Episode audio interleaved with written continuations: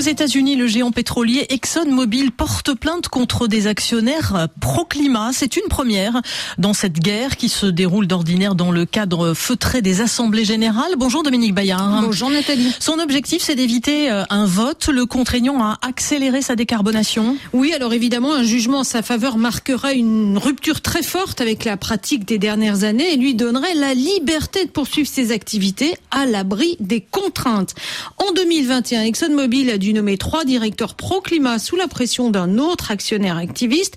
Pas question de prendre un tel risque au moment où le géant pétrolier développe sa production d'hydrocarbures tous azimuts. Il a récemment investi 60 milliards de dollars pour s'emparer de Pioneer, le champion américain de l'huile de schiste. Pour se donner des chances de l'emporter, ExxonMobil s'est adressé à un tribunal du Texas, connu pour ses jugements très accommodants avec les causes les plus conservatrices. Son président a été nommé pendant le mandat de Donald Trump.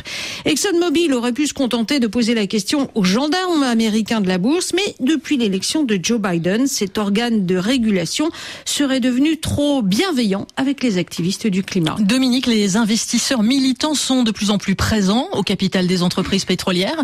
Sont-ils efficaces? Alors depuis deux ans aux États-Unis, le nombre de résolutions présentées dans les assemblées générales pour le respect des critères ESG, environnementaux, sociaux ou de gouvernance envolé. Cela ne veut pas dire pour autant que ces propositions sont adoptées.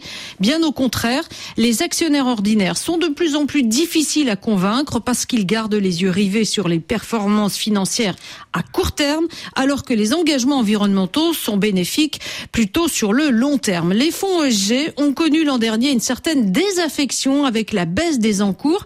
Ils étaient pourtant en forte hausse depuis 2019. L'explication est financière depuis l'irruption de l'inflation, puis de la hausse des taux d'intérêt. Leurs rendements ont fortement baissé. Les deux fonds visés par euh, la plainte d'Exxon se sont heurtés euh, deux années consécutives à l'opposition des actionnaires. Oui, les résolutions portées par Arjuna Capital et Follovis ont été rejetées en 2022 avec 28% euh, de votes pour.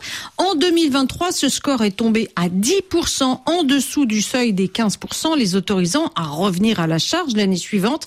Mais rien n'arrête ces investisseurs militants chevronnés. Ils ferraillent depuis une dizaine d'années avec les poids lourds de l'industrie pétrolière, Shell, BP, Total Energy, et ils ne renoncent jamais. Ils sont donc revenus à l'offensive pour euh, Exxon, pour l'AG prévu en mai prochain, avec les mêmes exigences que la compagnie s'engage sur un calendrier de réduction des gaz à effet de serre à moyen terme, en incluant ses fournisseurs dans son plan d'action. Elle s'est bien gardée de le faire jusqu'à maintenant, contrairement aux concurrents.